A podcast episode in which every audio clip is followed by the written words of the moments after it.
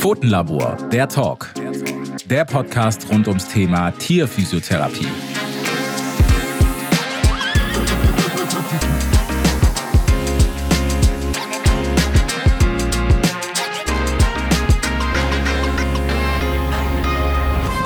Willkommen, liebe Hörerinnen und Hörer, zu unserer verflixten siebten Folge.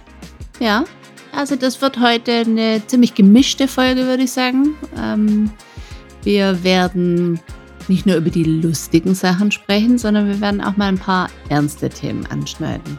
Und Dinge, die uns auf den Nägeln brennen, die uns manchmal auch viel Energie kosten und die ihr aber auch wissen müsst, weil das Leben ist ja nicht immer nur lustig. Wir sind hier ja nicht bei Social Media.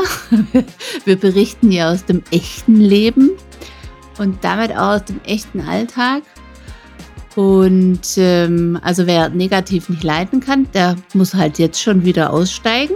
Aber wer wirklich wissen will, was wir tun, und zwar in allen Facetten, der bleibt jetzt dran und äh, hört sich eben auch die anderen Seiten an. Was meinst du, Doro? Ich würde sagen, die Folge ist unter dem Motto, das Leben ist kein Ponyhof. Oh ja. ja, das kann man so sagen. Doro, was nervt dich denn am meisten? Entweder im Alltag oder vielleicht auch im, im Gespräch mit anderen? Im Gespräch mit fachfremden Personen zum Beispiel? Oder? Ja, zum Beispiel. Ja, also ich muss sagen, was ich da manchmal etwas anstrengend finde, ist, dass man sich ein bisschen beinahe etwas rechtfertigen muss, was man so beruflich tut.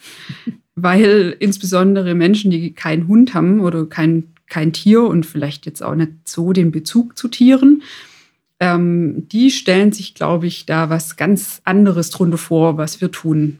Also eher so Richtung, ich sage immer, ein bisschen professioneller Tierstreichler. Ja. Genau. Und, und also, das bist du gar nicht, oder wie? Nee, also ich würde schon sagen, dass ich die Patienten auch gern streiche, aber ich sehe eigentlich doch meinen Nutzen äh, für unsere Patienten in anderen Tätigkeiten. also da, da fällt mir ja dann immer ein, wenn ich auch so, also ich bin ja diejenige, die ein bisschen mehr postet und Bilder macht und die dann auch irgendwo veröffentlicht. Und ich gebe zu, wir machen natürlich einen coolen Job in den allermeisten Fällen. Aber wenn dann immer so kommt, ach, das ist so toll, das würde ich auch so gerne machen, so viele Welpen streicheln und sowas. Ah, das ist bestimmt ein Traumjob. Ja, genau. Und dieses, also wir haben ja schon auch oft Anfragen von Leuten, die sich gern beruflich verändern wollen. Und äh, also ein Satz, den ihr, falls ihr mal bei uns hospitieren möchtet, was wir ja durchaus anbieten, oder ein Praktikum machen wollt, was ihr bitte vermeidet, ja, ist, ich wollte schon immer mal was mit Tieren machen. Ja. da steigt der Blutdruck wirklich abrupt in die Höhe, weil das, was wir machen, hat natürlich mit Tieren zu tun und ähm, man sollte die auch mögen, aber es ist halt einfach so unfassbar viel mehr.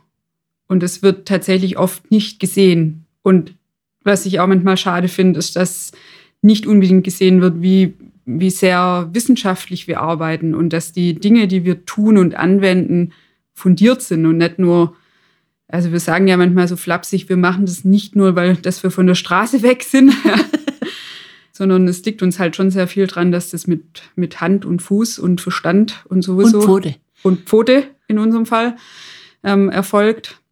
Und ja, wir machen eben richten uns da nicht nur danach oder bilden uns auch regelmäßig fort, sondern eben, wie wir ja auch schon besprochen haben, versuchen da ja auch selber beizutragen. Es gibt mittlerweile auch viele Veranstaltungen, die wirklich qualitativ hochwertig sind, internationale Kongresse und so weiter. Und auch da beteiligen wir uns oder, oder bilden uns fort. Und das ist einfach was, was oft ein bisschen untergeht irgendwie. Ja. Ja, das wird schon so ein bisschen abgetan, das stimmt. Also in, in manchen, hm, in manchen Augen oder Ohren oder was sie von uns sehen und mitbekommen, ähm, ja, man kann schon manchmal sagen, dass es fast äh, degradierend ist, dass es ähm, eine Form von Ja, kann man schon machen. Schadet schon nix, ist ja so unser geflügeltes genau. Wort, ähm, was wir aber eben auch von unseren ähm, Fachleuten im Umkreis hm, vielleicht jetzt nicht mehr so viel, aber ähm, durchaus immer noch ähm, entgegengeschleudert bekommen. Und das ist schon, je nach Tagesform würde ich sagen, ein Tiefschlag. An manchen Tagen motiviert es natürlich auch, aber an manchen Tagen, da, hm, da knabbert es dann schon. Da denkt man dann schon, jetzt probieren wir ja wirklich alles in Richtung fundiert, datenbasiert ähm, und auch mit den neuesten Gerätschaften zu arbeiten. Und da ist schon manchmal sehr frustrierend, wenn dann die Besitzer, egal wohin zurückgehen, ähm, dann zurückkommen und sagen, ja, aber hilft es überhaupt was? ja, oder eben, also wirklich, um das nochmal aufzugreifen, dieses Schaden tut's nicht. Ja, also wir frotzeln da ja manchmal ein bisschen, wenn dann unsere Patientenbesitzer kommen und sagen, aber das ging ihm nach dem ersten Mal wirklich schon besser. Dann sagen wir manchmal auch ein bisschen flapsig, naja, zumindest hat es nicht geschadet. aber das kommt halt eben genau daher, dass man irgendwie manchmal den Eindruck hat, man muss sich dafür rechtfertigen, dass man jetzt eigentlich was tut, was so viel Hintergrund hat. Ja, und eigentlich ist es ja ein äh, Teamansatz, sage ich immer. Also wir können ja nicht ohne die Tiermediziner, wir können auch vielleicht nicht ohne die Hundetrainer oder alle anderen, die mit den Tieren, ob nun Hund oder Katze, zu tun haben. Aber in manchen Fällen wäre es schon schön, wenn die Kollegialität ähm, sich in alle Richtungen ausbreiten würde. Und ähm, ja, da ist es schon manchmal auch Überzeugungskraft dann trotz allem nötig, auch wenn es den Tieren besser geht. Und das kostet uns auch Kraft. Also jedes Mal von neuem nochmal zu erklären, was wir da tun, warum wir das tun, weil irgendjemand gesagt hat, oh, weiß doch keiner, ob das hilft. ja. Und das ähm, kostet tatsächlich oft viel äh, Kraft im Alltag. Hm. Manchmal auch, wenn man morgens aufsteht und denkt, boah, warum gehe ich nicht jetzt eigentlich zum Aldi an die Kasse? Da wäre es auch ganz schön. ja. Das äh, wissen die ein oder anderen, die mich kennen. Den Witz mache ich immer wieder. Sage ich, ähm, korrigiere mich natürlich dann auch, dass ich lieber die Regale einräumen gehe, weil ich dann keine Verantwortung oder nur weniger Verantwortung habe. Aber ähm, ja, da, da ist schon, ja, manchmal so, dass ich denke, oh, möchte ich nicht jetzt argumentieren, warum oder diskutieren, warum ich das mache und nicht was anderes. Es ist, also will ich nur kurz betonen, es geht auch überhaupt nicht darum, dass man jetzt nicht nachfragen darf oder dass nicht mal eine Skepsis auftaucht und man vielleicht irgendwie als Tierbesitzer vielleicht auch manche Sachen nicht versteht. Also da ist es uns sehr, sehr wichtig, dass man das bespricht und dass man vielleicht auch irgendwie sagt, äh, irgendwie weiß ich nicht, ist das jetzt wirklich der richtige Weg? Keine Frage. Darum geht es uns tatsächlich jetzt auch nicht. Aber also klar, so ein bisschen ähm, Vertrauen muss man auch manchmal haben. Ja, insbesondere einfach bei Fällen, die jetzt nicht besonders linear verlaufen. Ja. Also was mir, ähm, mir persönlich manchmal schon so ein bisschen, ja, ich mag das nicht so, wenn ich äh, quasi gesagt bekomme, der Hund kommt und soll dann nur ins Unterwasserlaufband. Das sind ja so Dinge, wo ich immer sage, okay, Physiotherapie für Hunde hat sich jetzt mehr verbreitet und äh, tatsächlich ähm, haben wir ja schon immer ein Unterwasserlaufband und äh, ich würde es auch nicht missen wollen, aber es ist eben ein, Teil. ein, ein Puzzleteil der gesamten Therapie.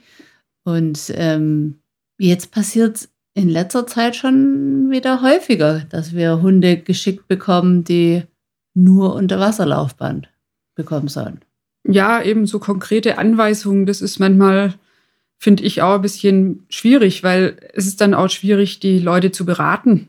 Also wenn die quasi kommen tatsächlich und es das heißt, der Hund soll jetzt ins Unterwasserlaufband, das können wir schon machen, aber wenn man dann sieht, naja, eigentlich ist das jetzt vielleicht in dem Fall nicht unbedingt das Richtige oder braucht noch dringend was anderes oder eigentlich ist das Problem nicht nur an einer Stelle, sondern an mehreren und gehört einfach aufgearbeitet, ja, dann ist es halt irgendwie schwierig. Und das denke ich halt, das können wir dann doch besser sehen, weil wir den ganzen Tag ja nichts anderes machen. Ja, da würde ich dir schon zustimmen und auch deshalb haben wir ja unseren in Anführungsstrichen Kontrollmechanismus drin, dass wir auch ähm, bisschen objektiver auf die Geschichte gucken. Und da glaube ich, sind wir ja schon allgemeiner, also gucken eben auf auch Kompensationsverhalten, weil das einfach auch unser Job ist. Also das will ich jetzt auch gar nicht an, irgendwie anprangern oder so. Wir machen das ja auch gerne. Aber diese Reduktion auf, naja, so als Beispiel wirklich dieses, der soll halt ins Unterwasserlaufband, der hat Arthrose und der geht jetzt ins Unterwasserlaufband das macht die Sache schon manchmal ein bisschen zäh. Und zumal die Besitzer dann ja auch denken, hm, wir würden das nicht gerne machen oder wir würden da irgendwie ähm, vielleicht dem Arzt oder der Ärztin oder irgendwie was absprechen. Nee, das tun wir ja gar nicht. Aber das ist, das eine ist ja unser Job, den wir leisten müssen. Und das andere ist ja, was sie eben in der Praxis woanders ähm, bekommen. Und ich weiß ja auch nicht, wie die Ausstattung bei jedem Tierarzt ist. Äh, folglich mische ich mich da ja auch nicht ein. Und ähm, geflügelt sage ich ja auch immer, auch bei den OPs. Ich rufe ja auch nicht an und sage, ich würde jetzt den Pin in der und der Größe nehmen, da und dafür. Das ist ja nicht meine Aufgabe und da kenne ich mich auch nicht aus. Da lehne ich mich auch nicht aus dem Fenster. Und im Gegenzug ist das schon manchmal so, weil das uns einfach ja viel, viel Aufklärungsarbeit nochmal dazu kostet zu sagen, warum wir denn dies und jenes anders machen würden und dieses Vertrauen nochmal zu schaffen, das ist auch manchmal anstrengend. Ja, wir wollen ja auch, dass es am Ende tatsächlich was bringt und funktioniert. Und ich finde, besonders schwierig wird es dann, wenn die Angaben dann wirklich sehr ins Detail gehen. Also so Sachen wie, der braucht jetzt zehn Minuten unter Wasserlaufband. Da frage ich mich manchmal, wo genau kommt jetzt die Zahl her? Also wenn man jetzt nicht zufällig selber damit arbeitet, und dann würden sie ja nicht zu uns kommen. dann wird es ja irgendwie schwierig. Und da denke ich, sollte es dann vielleicht doch dem Therapeuten obliegen, dass der das bestimmt, was jetzt die geeignete Zeit ist. Ja. ja. Oder ich erinnere mich auch ganz gern an einen Patienten, wo dann die Empfehlung lautete, man sollte doch Gewichte an den Hund hinmachen im Unterwasserlaufband. Oh, ja. Und ich erinnere mich noch auch sehr gut an deinen Kommentar dazu. Der da war. wir sind hier nicht beim Tauchen. ja. Genau, aber da ist es eben, das mag einem vielleicht, wenn man nicht ganz in der Materie drin ist, mal ein schlauer Gedanke zu sein. Aber da sind wir halt wieder bei dem Thema, da hängt einfach viel mehr dran, als das, was einem jetzt als allererstes in den Kopf kommt. Und wir machen das von morgens bis abends seit vielen Jahren. Und wir haben da schon irgendwie eine gewisse Erfahrung. Aber man muss ja da auch mal, also da muss ich jetzt kurz mal reingrätschen, weil ich meine, äh, das sind ja so Sachen, wenn Frakturen da sind und der Hund nach einer Versorgung auch, ja, also noch nicht auf dieses Bein steht. Also nur zur Erklärung, das war bei dem besagten Patienten schon so, ja. dass ähm, das eine Frakturversorgung war, beziehungsweise eine gesetzte Fraktur nach äh, Kreuzbandriss, also eine Platte, eine TPLO. Und der Hund wollte noch nicht draufsteigen. Und dann hieß es ja ins Unterwasserlaufband und noch ein Gewicht dran. Und also zum einen geht man ins Unterwasserlaufband, weil man ja den Auftrieb haben will. Eben Richtig. nicht die Tauchfunktion. Ja, ja. Also weil das machen wir hier nicht, das bieten wir hier nicht an. Aber ich gehe ja ins Unterwasserlaufband, weil ich den Auftrieb haben will, weil ich will, dass der Hund es leichter hat, sich zu bewegen. Und ich möchte, dass der Hund Vertrauen bekommt in seine nicht belasteten Gliedmaßen. Und das tue ich eben nicht, indem ich, und da können vielleicht unsere Hörerinnen und Hörer das vielleicht auch ein Stück weit nachvollziehen. Also für die, die vielleicht schon mal eine Fraktur hatten oder irgendwas am Bein und nicht richtig draufstellen wollten, wenn man da jetzt noch ein Gewicht dran packt, ja, ich weiß nicht, ob das so gut tut. Um nicht zu sagen, doch, ich weiß es, das tut nicht gut. Nein. Das macht man nicht. Ja. Man entlastet ja nicht zum Spaß. Auch der Hund nicht, die Katze nicht. Die machen das schon mit Fug und Recht. Und dann muss man eben daran arbeiten, die Ursache zu finden. Die machen das nicht einfach als Gag, den Fuß hoch. Und wir hängen auch nicht aus Gag Gewichte dran, dass der Fuß runtergeht. Das ist nicht unser, unsere Intention und der Sinn der Sache. Der Körper hat ja ganz gute Schutz Mechanismen und ähm, das ist vielleicht auch das andere Thema, was man anschneiden muss. Die Benutzung von Schmerzmedikamenten und auch der Sinn und Zweck von Schmerz. Weil das sind auch so ein paar Dinge, die. Es wird die, oft verkannt. Auch. Ja. Und Schmerz muss man per se sagen, dass Schmerz ja grundsätzlich eine ganz gute Eigenschaft ist vom Körper.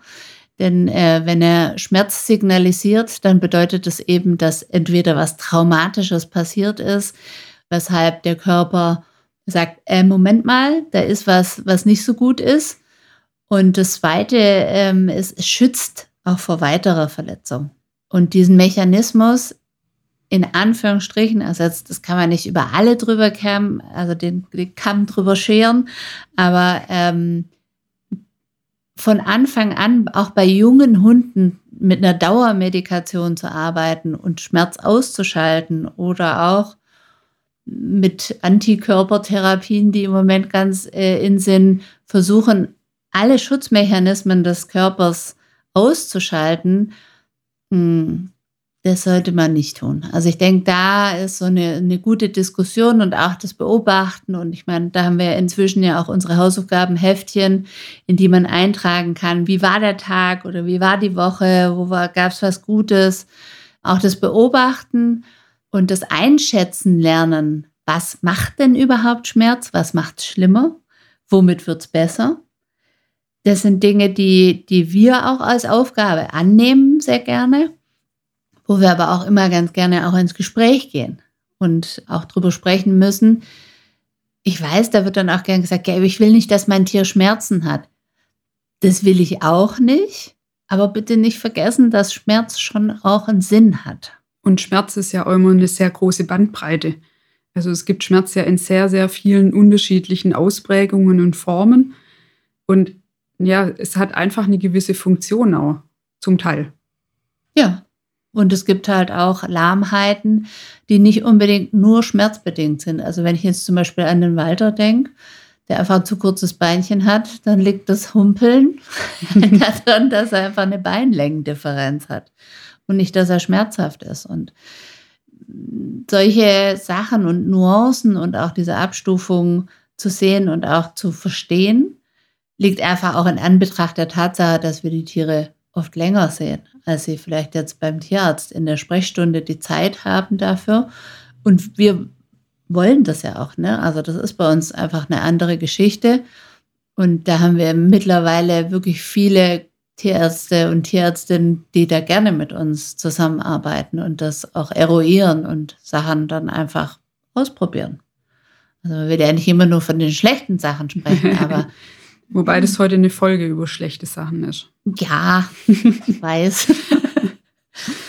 aber es gibt auch die guten Beispiele dann. Aber das ist schon was, was man ansprechen muss und auch verstehen muss. Und auch der Besitzer muss das verstehen. Der kann nicht einfach aus der Verantwortung genommen werden, weil er halt morgens die Tablette gegeben hat. Ja, sicher. Das ist dann quasi auch jetzt eine gute Überleitung zu dem nächsten Thema, was uns ab und zu beschäftigt, nämlich die Geduld, würde ich sagen. Ja. Also eins, was mich manchmal belastet, ist, dass zu uns ja eben schon viele Menschen kommen mit Tieren, die schon lange Probleme haben, also wenn man sich den Anamnesebogen dann durchliest, dann steht da oft, ja, seit wann bestehen wir Beschwerden, ist eine Frage. Und dann steht da oft, seit einem Dreivierteljahr, seit zwei Jahren, was weiß ich, lang auf jeden Fall. Ja, also so akute Geschichten gibt es auch, aber das ist doch eher selten. Meistens sind es schon irgendwelche chronischen Sachen oder irgendwelche Sachen mit einer Vorgeschichte oder wie auch immer. Und ähm, dann denke ich, sollte jedem halt klar sein, dass es auch eine Weile dauert, bis das wieder weggeht. Also wenn ich einen Hund habe, der von dem sich in, aus einer Schonhaltung eine Fehlhaltung entwickelt hat und dann ein Kompensationsverhalten und er dadurch jetzt dann halt irgendwie Rückenprobleme entwickelt, dann fange ich ja irgendwie ganz weit unter Null überhaupt mal an. Ja. Und dann braucht es. Und natürlich gibt es vielleicht dann den schnelleren Weg, dass ich halt Schmerzmittel reinstecke, aber das löst ja in vielen Fällen auch nicht die Grundursache, sondern das ist oft ein symptomatisches Therapeutikum. Ja, nur eine Symptombekämpfung. ja, und ähm, sicher, das ist natürlich auch nicht umsonst bei uns. Nein. So wie überall auf der Welt, ja. Aber es Sie ist machen dann. das nicht aus reiner Tierliebe, Frau Rokitte. Nein, auch ich muss von was leben. so gern ich das mache. Aber eben, wenn es dann nach dem dritten Mal heißt, ja, also jetzt möchte ich keinen Termin mehr, weil das bringt alles nichts, dann sage ich, okay, oft sind es schon kleine Veränderungen, die wir vielleicht sehen, aber jetzt, wenn man sein Tier jeden Tag sieht, fällt es vielleicht noch nicht zu direkt auf. Aber das ist einfach zu kurz. Ja, Muskelaufbau geht halt nicht von heute auf morgen. Nein, und das weiß eigentlich auch jeder, würde ich sagen. Ja. Sollte jeder wissen, ja? Das ist traurig, aber es ist so. Und die magische Pille, die wir geben können, gibt es halt nicht. So funktioniert der Körper nicht. Ach, da fällt mir übrigens was ein zu der magischen Pille. Oder Spritze. Ja, es gab ja auch ab und zu, ähm, das kam jetzt schon lange nicht mehr, aber dass man quasi Präparate spritzt, damit die Muskeln wachsen. Ja, definitiv. Da werde ich hochallergisch, wenn ich das höre, gell? Ja, und es kommt in regelmäßigen Abständen, ist es so ein Trend, der so aufploppt, ja. Dann hat man wieder ein paar davon und dann ebbt es aber wieder ab. Und ich frage mich, warum? Ja, weil, weil ja, manche vielleicht auch wirklich zu einer schnellen Lösung tendieren. Aber die schnellen Lösungen gibt es halt selten ohne Nebenwirkungen und zwar massive Nebenwirkungen. Und das wird immer ganz gerne unter den Tisch gekehrt, manchmal nicht absichtlich und manchmal eben auch so, dass man vielleicht auch hilflos ist, ja, weil natürlich ist das anstrengend. Also zu uns kommt man halt eben nicht einmal und bekommt was und dann war's das, sondern hier muss man regelmäßig kommen und das auch mit einer gewissen Konstanz und Konsequenz, was Zeit und Geld kostet. Und dessen sind wir uns schon bewusst, aber ohne Fleiß kein Preis. Jetzt wollte ich auch mal eine Floskel reinwerfen. Also zu den äh, schnellen Wirkungen und auch den Nebenwirkungen. Ähm, jedem ist, glaube ich, bewusst, dass diese schnellen Muskelaufbaupräparate Nebenwirkungen haben. Die haben sie beim Mensch und somit haben sie die auch beim Tier. Und sie sind nicht umsonst nicht frei verfügbar auf dem Markt oder werden unter der Hand äh, bei den Menschen gehandelt. Es gibt Situationen, wo die Medikamente eingesetzt werden müssen, ja, aber eben nicht für den schnellen Muskelaufbau, weil Nebenwirkungen gibt's und die sind da und die können nicht verborgen werden und sollten auch vor den Besitzern nicht verborgen werden. Also das ist auch immer das Thema, wenn es bei uns um Cortisongaben äh, geht. Auch da ähm, hat jedes Mittelchen hat sein Einsatzgebiet, aber eben zu den Zeiten, wo es benötigt wird. Aber ähm, wir sind ja hier in Sillenbuch, wir haben ja hier auch äh, das Augustinum in der Nähe. Und ich bin mir ziemlich sicher, dass da keine Muskelaufbaupräparate verteilt werden, weil es halt nicht funktioniert. Ja, ohne Bewegung kein Muskelaufbau. Und deshalb ähm, gehören diese Sachen zusammen, wenn überhaupt. Und eben nicht nur als Spritzchen gesetzt. Und wir haben gerade auch noch mal einen Fall bei einem ganz alten Hund, den man erstmal auf Ruhe und nicht bewegen und nicht stressen gesetzt hat, aber vom Liegen, also ich persönlich habe es noch nicht geschafft, auf dem Sofa Muskeln aufzubauen. Ich weiß nicht, wie das bei euch ist, aber bei mir funktioniert das leider nicht. Es wäre sehr schön, wenn das funktionieren würde. Ich würde das selber auch begrüßen. aber das ist eben auch das Thema. Ich sage mal, es gibt ja klar die richtigen Medikamente, aber dann gibt es ja auch schon viele so Nahrungsergänzungsmittel, die dann unter Umständen so einen schnelleren Muskelaufbau versprechen. Und halt auch da muss man sagen, wenn man sich nicht bewegt, wenn man nicht trainiert und auch gezieltes Training, ja, äh, dann werde ich nichts aufbauen. Und wenn ich halt einfach jetzt sage, ah ja, hier, mein Hund hat hier irgendwo eine Schwäche, jetzt gehe ich einfach mehr spazieren, das ist vielleicht in, in manchen. Bergauf übrigens. Bergauf. grundsätzlich gut mehr Bewegung oder kann grundsätzlich gut sein. Aber wenn der Hund eine Fehlhaltung oder eine Schonhaltung hat, dann läuft er halt mehr mit dieser Schonhaltung und Fehlhaltung. Aber deswegen wird er den Bereich nicht aufbauen, weil Mhm. er den trotzdem weiterhin nicht gezielt anspricht. Er hat ja einen Grund, dass er das nicht macht. Ja. Und ich habe heute mit einer Besitzerin gesprochen und die hat gesagt, jetzt stellen Sie sich mal vor, meine Mutter hat eine neue Hüfte bekommen, ja, Und am Tag nach der OP musste die schon aufstehen. Ja, aber das ist so ist Und es in der Humanmedizin. gäbe. Ja. Also das ist nichts Besonderes mehr. Oder auch Schlaganfallpatienten. Ja. Egal, das sind wirklich, die Reha fängt früh an, einfach, dass man nicht zu viel verliert. Und, Und dieses in Watte packen, Doro, was wolltest du sagen? Ja, fiel mir gerade ein, dass eben selbst Intensivpatienten ja wirklich versucht wird, die zu mobilisieren, dass sie zumindest mal zehn Meter den Gang hoch und runter laufen. Dass einfach die Muskulatur nicht verloren geht, dass diese ganze Bewegungsfunktion erhalten bleibt. Weil das ist ja nicht nur, dass es jetzt diese Muskulatur und den Bewegungsapparat stärkt, sondern eben halt auch so an so vielen Prozessen beteiligt ist. Und da fällt mir gerade ein, wenn man die äh, Bewegung der Gelenke auch anspricht, ähm, regelmäßige Frage oder auch was einem sicherlich auch in den sozialen Medien und sowas ähm, gezeigt wird oder auch in der Apothekenrundschau. Liest du die? Nee, nee aber ähm, da gibt es immer diese, diese Präparate, die man einfach schlucken muss, ja, Nahrungsergänzungsmittel. genau. Und wenn man die nimmt, dann ist alles gut. Ja, also dann äh, diese Videos, ich kann es nicht mehr sehen von den Hunden, die quasi durch die Gegend humpeln. Und dann nehmen die einfach ein Mittelchen und zack, sind sie wie neu. Ja, es ist sozusagen ein Wunder. Ein Wunder. Ein Wunder ist geschehen. Und warum funktioniert das eigentlich bei Ihnen nicht? Wobei Weihnachten ist vorbei, ne? ja, also mich trifft es schon, wenn die Leute so schnell aufgeben, weil ich halt den, den Hund sehe und ich wüsste, mir könnte ihm voll gut helfen. Und es, klar, das dauert eine Weile und man braucht ein bisschen Durchhaltevermögen, aber am Ende zahlt sich's aus.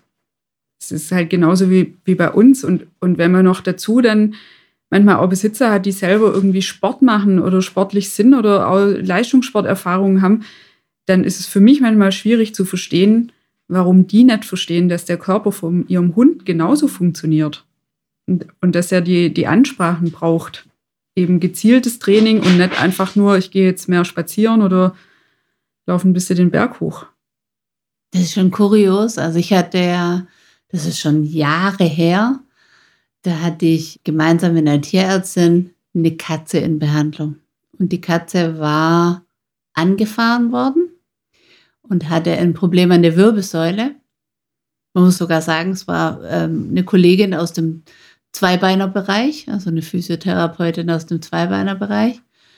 Und Katzen sind ja eigentlich schon ziemlich wunderlich, weil die erholen sich von Sachen, die man sich oft nicht vorstellen kann. Hunde auch, aber Katzen, da sagt man nicht umsonst, die haben sieben Leben.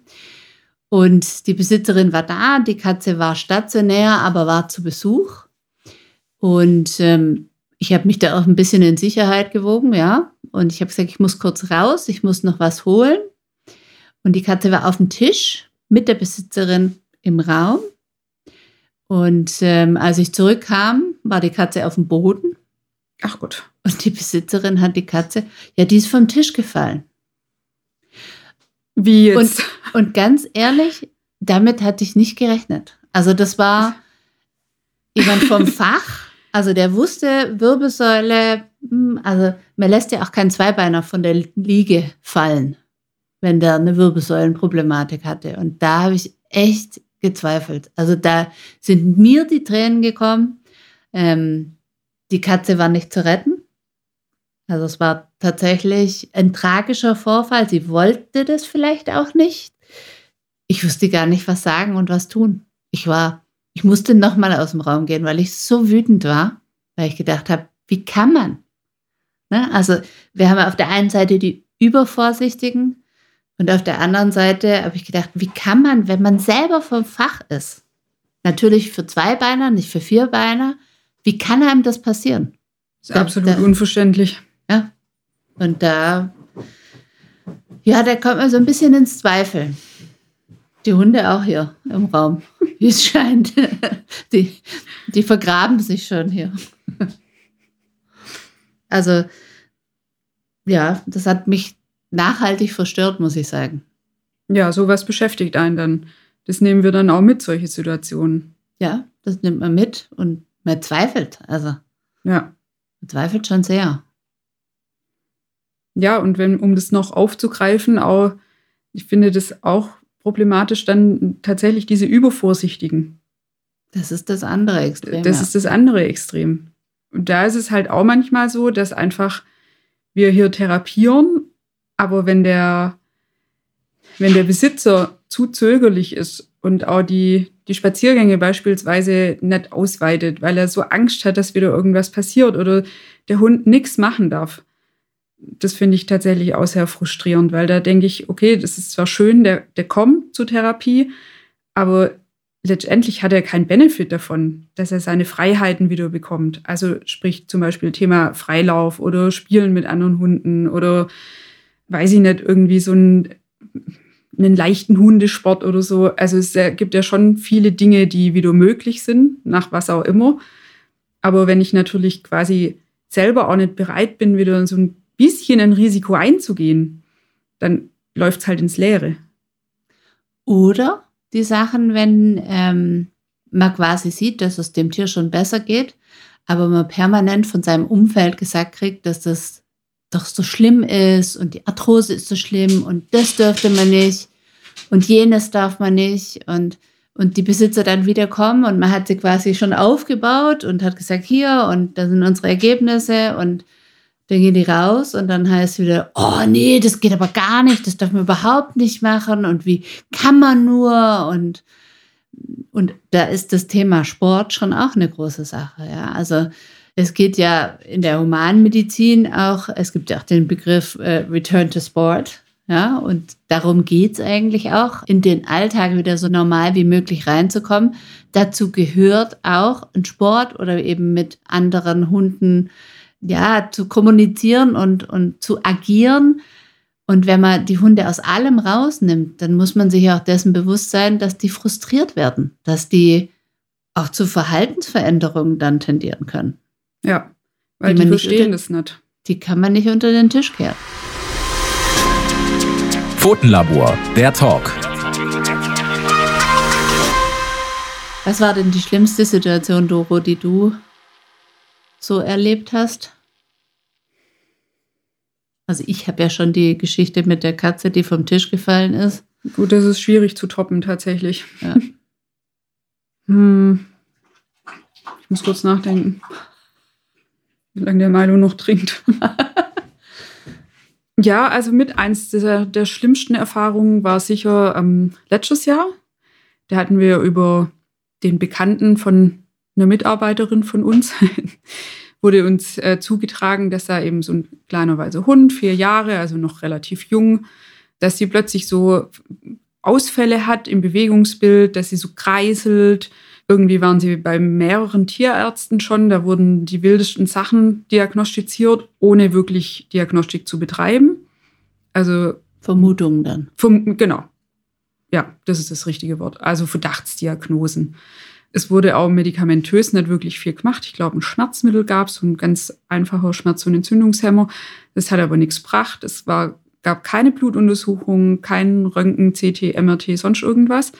Und was mich da eigentlich schockiert hat, war, dass eben dann plötzlich auch die Euter im Raum stand. Also ohne irgendwelche Abklärungen hieß es dann, das muss jetzt besser werden und ähm, da könnte auch ein Tumor sein. Und ähm, die Besitzer sollen sich doch überlegen, wie lange sie das noch treiben wollen, sozusagen. Und dann war tatsächlich aber auch das Problem, dass eben die Leute irgendwie unentschlossen waren.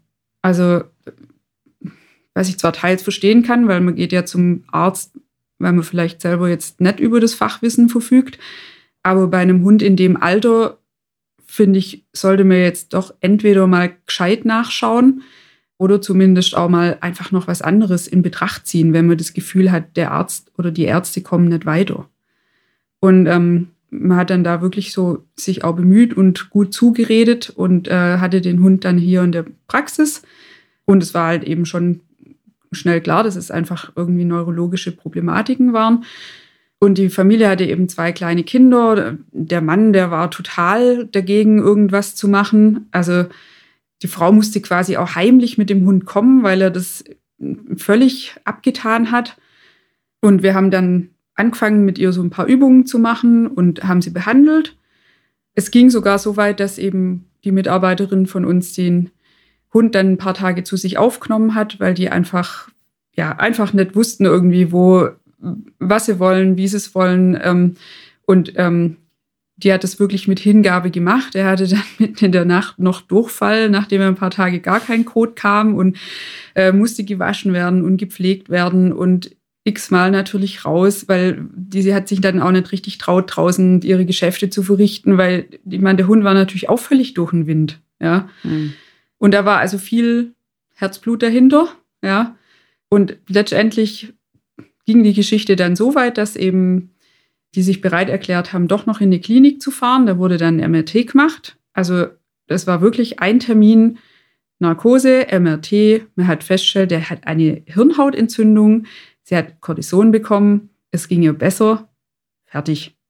Also, und da muss ich sagen, das war einfach irgendwie sehr ärgerlich, ja. Also von allen Beteiligten, weil wenn man sich jetzt vorstellt, dass dieser Hund eingeschläfert worden wäre, wegen was, was man mit jetzt ganz flapsig gesagt, bisschen Kortisönchen wieder in den Griff bekommen hat. Ja. Weil die musste schon noch danach auch ein bisschen üben, um ihre Defizite wieder auszugleichen. Das war dann tatsächlich auch schade, weil das, da bestand dann kein Interesse, jetzt irgendwas fortzuführen. Aber letztendlich hat sie das überlebt. Sie ist wieder auf die Beine gekommen und das ist absolut die Hauptsache. Ja, und da ist es tatsächlich auch, dass man als Besitzer einfach auch Verantwortung übernehmen muss und auch signalisieren muss, dass man Hilfe braucht und auch Unterstützung braucht und auch eine Entscheidung dann treffen muss, auch als Familie. Und ich meine, die Entscheidung, das haben wir schon mal in einem unserer Podcasts gehabt, ein Hund oder eine Katze oder ein Tier wird Geld kosten. Dessen muss man sich bewusst sein, wenn man das ins Haus holt. Die sind nicht nur niedlich und süß und eben dann für uns da, wenn es uns gerade recht ist, sondern das sollte auch im Gegenzug genauso sein. Und eine reine Geldsache daraus zu machen. Ich verstehe schon, es gibt äh, Grenzen, ja, und es gibt Sachen, die kann man finanzieren und Sachen, die kann man nicht finanzieren. Aber bei dem vierjährigen Hund, wo sich jetzt im Nachhinein rausgestellt hat, dass man mit einem der günstigsten Medikamente, die es so gibt, das Leben einfach erhalten hat und das dem Hund jetzt gut geht. Das ist schon, also wenn ich mir das vorstelle, und das sind tatsächlich Dinge, die versuche ich immer wegzuschieben. Also wenn ich mir vorstelle, was manchmal passiert oder welche Tiere eingeschläfert werden, die vielleicht eine Chance gehabt hätten, da darf man gar nicht anfangen. Wenn man da anfängt, dann wird es ähm, ganz schwierig. Dann wird es ganz schwierig und ähm, da muss ich sagen, früher hat mich vieles noch länger verfolgt. Inzwischen kann ich an vielen Tagen nicht allen sagen, ja, ich kann sie nicht alle retten, aber ich würde es trotzdem immer noch gerne. das sind so die Schattenseiten am Job. Wenn man es nicht so gar so richtig versucht hat oder sich ein, ein Familienmitglied so überhaupt nicht engagiert, was es natürlich für alle anderen auch schwierig macht, dieses gemeinsame Tier auch am Leben zu erhalten. Und wenn man sich für ein Tier entscheidet, müssen alle diesen Weg mitgehen und da auch eine Entscheidung fällen. Ja, und man muss sich einfach wirklich diese Verantwortung bewusst sein. Das ist nicht einfach, ja, wir schaffen uns jetzt einen Hund an, weil es halt irgendwie nett ist und wir gehen eh gern spazieren. Ja. Oder so, wegen ja, mir, das, ja, das ist ja was, was man manchmal hört. Ich bin gern draußen, deswegen möchte ich gerne einen Hund. Ja, das ist ja schön. Ja, das ist natürlich auch ein positiver Aspekt an der Hundehaltung. Aber es ist einfach eine Wahnsinnsverantwortung. Und tatsächlich ist es auch wurscht, ob das jetzt der der Hund ist oder der Wellensittich oder der Zwerghamster. Ich meine, das sind einfach Individuen, die haben Bedürfnisse. Da muss man sich vorher informieren. Kann ich die erfüllen? Will ich die erfüllen? Da Und fällt mir noch mal was ein. Sorry, schon wieder. Aber äh, wo los. du das gerade erwähnst, ähm, dieses Spazierengehen, ich gehe so gern spazieren. Ähm, ich hätte auch äh, noch einen Patienten oder einen Besitzer, der mir sehr im Kopf geblieben ist. Der war sehr sportlich und ging auch gerne joggen äh, mit dem Hund und dann verletzte sich der Hund am Knie. Und ähm, dann ist ja immer die Prognose, klar, man kann natürlich einen Kreuzbandriss äh, operieren und so, aber das, äh, da kommt ja dann auch immer Arthrose und so. Und da war dann im Kopf, ah nee, dann kann ich ja gar nicht mehr mit dem Joggen gehen und so. Ähm, Und tatsächlich habe ich mich dann geweigert, auch den Hund weiter zu behandeln, weil einfach dieses äh, jedes Mal so negativ und das ist ja alles so schlimm und ein Kreuzbandriss nach Behandlung ist nicht schlimm. Ja? Und der Hund kann danach auch wieder joggen gehen. Also da muss schon einiges passieren, dass man da nicht mehr joggen gehen kann dann danach. Ich meine, ein Marathon sowieso nicht, aber äh, joggen gehen ist schon noch drin. Und ich habe im Nachgang, habe ich erfahren, dass der Hund tatsächlich eingeschläfert wurde. Gottes Willen. Und da kriege ich fast einen Vogel. Also das ist für mich, das ist wirklich was, was ich schier nicht aushalten kann. Also eine Arthrose oder ein Knieproblem ist absolut und gar kein Grund, ein Tier einzuschläfern. Nein. Also, die sind hier weggezogen und ich habe über ne, so mir Social Media Umwege und ich weiß nicht was, habe ich das mitgekriegt. Ich bin fast die Wand hochgelaufen. Das war echt. Kann ich nicht verstehen, will ich nicht verstehen, möchte ja nichts mit zu tun haben. Ja, und da ist dann natürlich Social Media auch so ein, so ein über die Regenbogen ich kann es schon gar nicht aussprechen, weil ich das dann immer so wahnsinnig falsch finde, über die Regenbogenbrücke. es, geht, es geht mir nicht über die Lippen, weil das ist, ähm, kann ich das so krass sagen, das ist Mord. In dem Fall ist es nicht okay. Also das ist ähm, nicht Leiden beendet, sondern man hat sich was, was einem unbequem war, entledigt. Entledigt. Und da ist es noch unerträglicher, dieses bildliche über die Regenbogenbrücke schicken oder wie auch immer man es nennt. Ja, das ist harter Stoff. Also ich erinnere mich noch an so eine ähnliche Geschichte. Hm. Kannst dich vielleicht auch noch dran erinnern, aber das war eben auch so, war eine Frau in dem Fall und ähm, die kam immer mit dem Hund und der hatte halt einfach, also so altersbedingte Zipperlein, ja, so Arthrose in den Gelenken, bisschen im Rücken und so. Und das hat sich auch schon eine Weile gezogen und mit der Therapie hat er eigentlich ganz gut angesprochen und sie hat dann auch gesagt, ja, also es hat sich auch verbessert. Er kann jetzt zum Beispiel wieder die Treppen hochlaufen ohne Probleme und eigentlich dachte man, ah ja, ganz gut. Und dann kam aber irgendwie so zunehmend so dieses, und zwar also wirklich wortwörtliche Aussage, aber zwei Stunden laufen kann er halt nimmer. Es macht halt keinen Spaß, diese kleinen Runden. Und ich kann gar nicht mehr dahin laufen, wo ich will. Und diese eine Lieblingsstrecke von mir, da geht so steilen Berg hoch und da merke ich, das schafft er nimmer. Und das ist so schade. Also da stand ich auch wirklich nur daneben und habe mir gedacht, so, hä? Also dein Hund ist eigentlich bumpergesund, ja? Mhm. Hat eben seine Arthröschen, kommt aber damit gut klar, hat sich eigentlich auch wieder ganz gut erholt. Also er hatte ja schon einen Weg zurückgelegt von da, wo er eben so einen Einbruch hatte. Aber gut, manche Dinge ändern sich halt. Ich meine, ein 80-Jähriger kann auch nicht mehr Dinge tun wie ein 20-Jähriger. Und es gibt vielleicht irgendwie total fitte 80-Jährige, aber selbst die können nicht mehr machen, was sie als 20-Jährige gemacht haben. Es ja. funktioniert halt einfach nicht. Und deswegen hat aber doch jetzt niemand eine schlechtere Lebensqualität. Aber da muss man sich halt drauf einstellen. Und man kann doch sagen, hey, es ist schön, ich habe meinen Hund noch, ich kann hier immer noch mit dem draußen hier rumzuckeln, dem geht's gut, dann geht's mir doch auch gut, oder nicht? Ja, aber da geht's ja oft auch nicht nur um den Hund oder um das Beziehungsverhältnis, sondern da geht es ja oft um die eigenen Bedürfnisse, die weit wichtiger sind als alle anderen. Oder es sind vielleicht auch manchmal einfach Ausreden, weil man irgendwas nicht ansprechen kann oder will. Und auch in vielen Fällen, ähm, was ich zum Beispiel nicht verstehen kann, ist, man kann sich ja in einer Phase befinden, in einer Lebensphase befinden, die das nicht zulässt.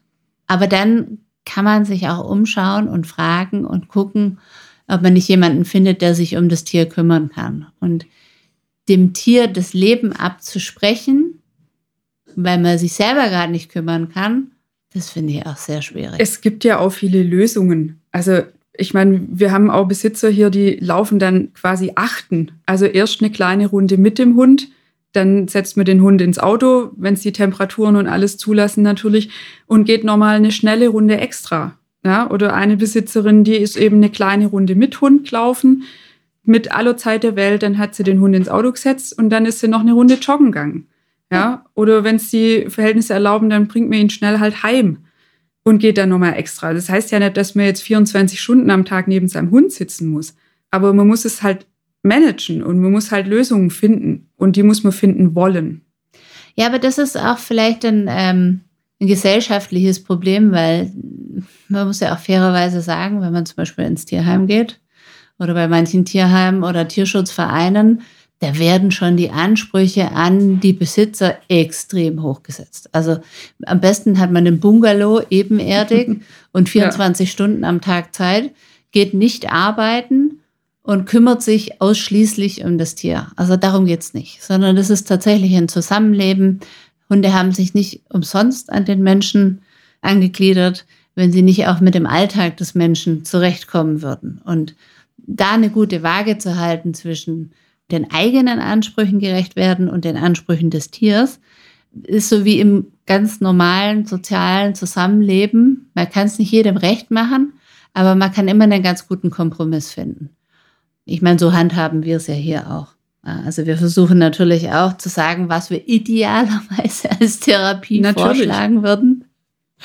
Das ist aber auch nicht immer machbar. Das sind wir uns bewusst. Deswegen gibt es Therapieoptionen und Möglichkeiten, sich auf einen Kompromiss zu einigen. Aber ja, da ist schon, schon, da knirscht es manchmal ganz schön im Gebälk. Genau, und was mir jetzt auch noch einfällt, was so ein, ja, ein Thema ist, das finde ich so dieses Beurteilen. Tatsächlich. Also, wenn ein Hund einfach sehr alt ist oder irgendein Gebrechen hat oder irgendeine Erkrankung und er läuft draußen rum oder hat vielleicht eine Windel an oder er braucht ein Hinterhandshilfsgeschirr oder ist im Rollwagen. Wie oft hören wir das? Ja, dieses, das würde ich aber nie meinem Hund antun. Manchmal ist die Frage, würdest du es dir halt nicht antun? Ja, genau. Eben. Also dieses, dieses komplette Ablehnen von irgendwas innerhalb von einer Momentaufnahme, ja, man sieht zwei Sekunden irgendwas und, und bildet sich ein Urteil das finde ich sehr schwierig. Ja, also da fällt dann mir wieder was ein. Und da warst du noch nicht dabei. Das war in der allerersten Praxis. Da hatte ich ein interessantes Ehepaar da, ältere Leute. Sie war noch sehr fit. Er war ein bisschen behäbiger, möchte ich sagen. Und der Hund war schon 15.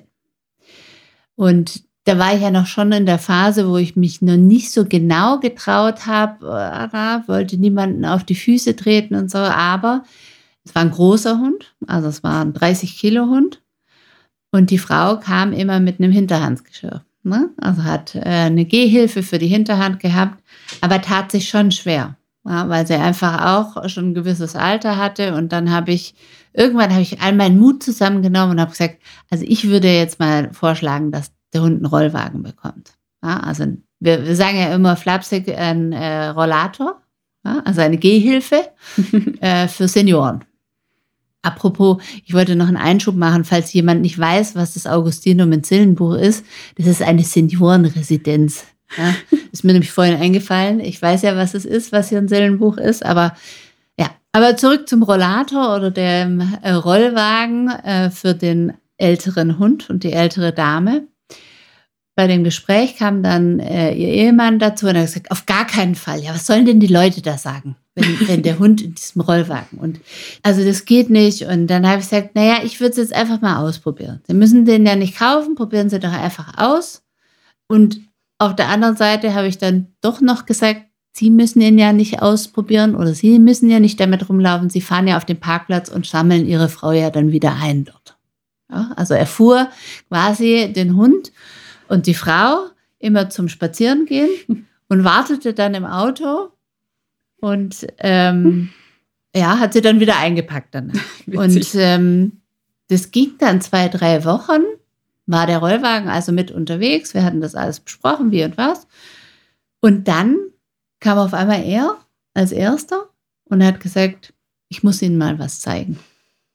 Und dann hat er Videoaufnahmen gemacht ich glaube, es war Januar oder so, und dann hat er mir eine Videoaufnahme gemacht und hat gezeigt, wie der Hund im Schnee, im Feld, über Stock und Stein mit diesem Rollwagen durch die Gegend gepäst ist, muss man, also auch für einen 15-Jährigen noch. Wow. Und dann hat er zu mir gesagt, danke, dass Sie uns überredet haben. Ich hätte das nie gedacht. Und ich hätte das auch niemals ausprobiert. Und ich hatte die Skrupel und ich habe gedacht, was sagen denn die Leute?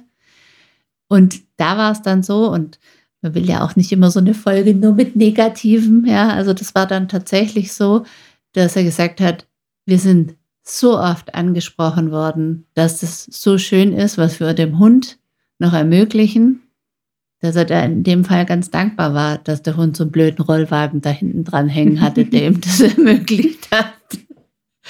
Und ja, Schön. das ist manchmal schon so, dass man die Leute auch, weil sie es nicht wissen und weil sie es nicht kennen und weil sich das halt immer nach Rollstuhl anhört. Und wir dann halt einfach auch da so ein bisschen die pushen müssen. Ja, genau. Aber vielleicht so als Appell auch an die Hundehalter da draußen, eben in so einem Fall nicht, nicht erst mal irgendwie zu denken, oh, was soll jetzt das oder was, was hat der da jetzt, ja, sondern man kann ja auch einfach nachfragen, wenn man interessiert ist und die Leute sind sicher gern bereit, darüber zu sprechen und es zu schildern, aber es gibt ja schon auch oft wirklich die andere Richtung, dass sich die Leute unglaublich viel anhören müssen. Ja, ja und die Anmaßen. Und, und das, ja, genau. Und da darf man einfach auch nicht vergessen, dass es demjenigen einfach wehtut, wenn er sich da anhören muss, dass es Tierquälerei wäre oder, oder warum tun sie ihrem Hund das an oder kann man den nicht einfach einschläfern.